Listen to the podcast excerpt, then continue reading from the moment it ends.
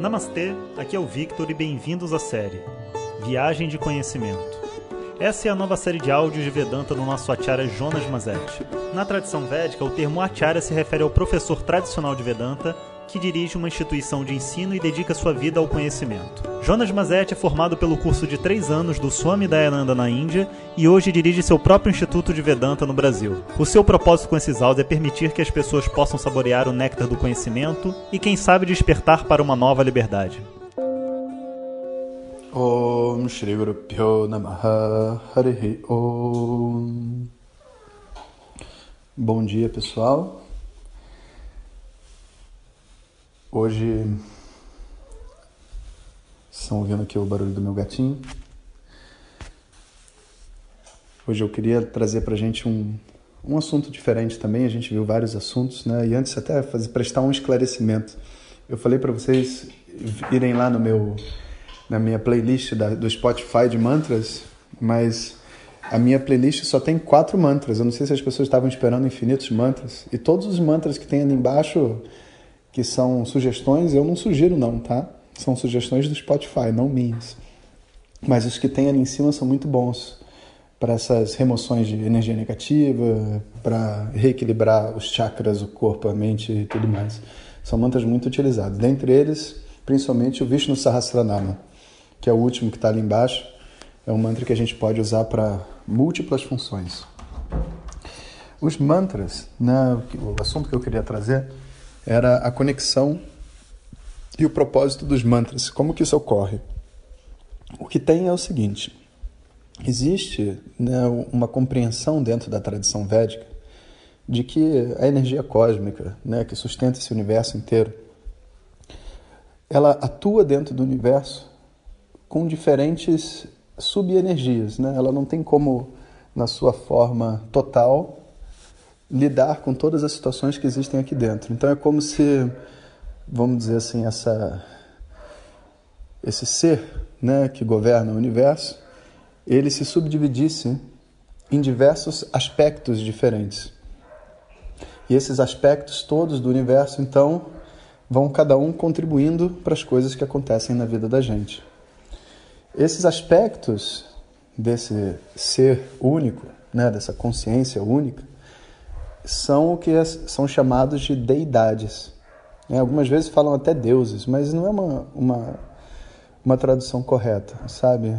É uma tradução meio infeliz, porque o conceito de existir mais de um deus é uma inconsistência lógica, né, de acordo com a tradição védica.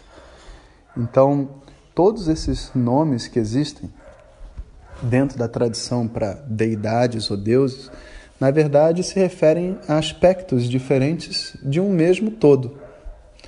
Então, por exemplo, é, Shiva, né? Shiva não é o nome de um deus, por mais que a gente veja dessa forma em alguns textos e locais, não foi dessa maneira que eu aprendi dos meus mestres e nem que eu considero correto. Né? Shiva, Vishnu, sabe? E todos os outros, Lakshmi, são todos como se fossem adjetivos, aspectos, né, formas para algo que não tem forma. Quando eu penso nesse que é o todo, nesse aspecto que ele coloca e tira obstáculos da vida da gente, a gente invoca isso, né, invoca essa visão com esse nome chamado de Ganesha. Quando você pensa naquele que produz felicidade, que produz auspiciosidade, você pensa em Shiva. Shiva é aquele que produz felicidade. Chama Karota e Shiva. Quando você pensa naquele que está em todo lugar, né, que permeia todas as coisas, que sustenta esse mundo, a gente chama de Vishnu. Então, cada deidade é, na verdade, o nome de uma força, né, de, uma, de, uma, de um aspecto desse todo, que possui uma inteligência própria, né? Assim como você tem no mesmo corpo humano vários sistemas independentes, o mesmo corpo tem vários sistemas. Dizem até que o nosso cérebro, que fica na altura da barriga, né, é tão complexo quanto o cérebro que fica na cabeça. Você tem sistemas completamente independentes. Uma célula também é um sistema independente. Então você tem dentro de um mesmo corpo diversos seres que compõem um ser total né? essa visão de que o todo pode ser visto através das suas partes, é o que permite com que a gente, através desses mantras, invoque aspectos diferentes desse todo. E é, esse é o segredo de funcionamento dos mantras. Porque os mantras não são um pedido genérico por saúde, por paz, ou seja lá o que for. É como se você estivesse invocando da natureza uma determinada força, uma determinada energia que está associada àquilo que você deseja ou à dificuldade que você tem. Algumas coisas são muito óbvias para saber, como por exemplo, Lakshmi né, é a consciência na forma da riqueza, da prosperidade, do dinheiro, de tudo mais. Né? Inclusive tem uma história muito bacana que o Sanderanda conta que uma vez ele estava num trem, né, e ele estava discutindo com uma pessoa porque ela falava que nos Estados Unidos eles eram tão devotos que em todas as notas estava escrito, né, que a gente confia em Deus.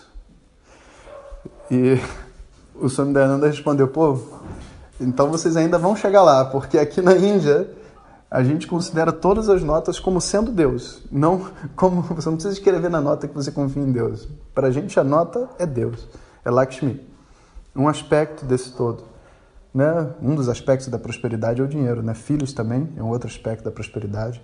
Clareza mental é outro aspecto. Né? Tem muitos aspectos para Lakshmi. Um deles é Dhana Lakshmi, o, o dinheiro, a moeda de troca. Né? É, uma, é um dos, desses aspectos divinos. Então, os mantras, eles nada mais são do que orações invocando certos aspectos divinos pedindo para liberar certos obstáculos da nossa vida ou para trazer certas coisas que a gente gostaria de ter. Como que eu sei qual mantra usar? Bom, você tem que saber o que você quer ou você tem que saber qual é o seu problema. Saber o que você quer é fácil, depois você tem que estudar para saber associado a qual energia que está. Agora, saber qual é o problema, geralmente você precisa de um astrólogo védico. Essa seria a minha indicação principal, porque através do mapa é possível ver que tipo de energia pode estar em desequilíbrio né, dentro da sua, da sua individualidade, vamos dizer assim. Bom, então eu queria dedicar esse áudio para essa explicação, que é uma coisa que eu acho que é difícil das pessoas entenderem, né? E existe muita maluquice aí hoje em dia falando sobre os deuses do hinduísmo, o não sei quê. E, infelizmente, isso sempre vai existir, né? Então a gente coloca, se vocês também não quiserem acreditar em mim, não precisam, né? Só estou falando de coração mesmo para os meus queridos amigos ouvintes aqui do WhatsApp, porque eu acho que é uma informação útil, né? E se vocês realmente gostam desse assunto de mantras, Vastu Shastra e astrologia, como parece que gostam, eu achei que vocês mereciam saber. Então, um bom dia a todos vocês e até amanhã.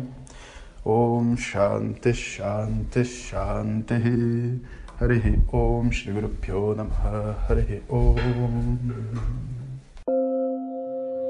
Compartilhe com seus melhores amigos.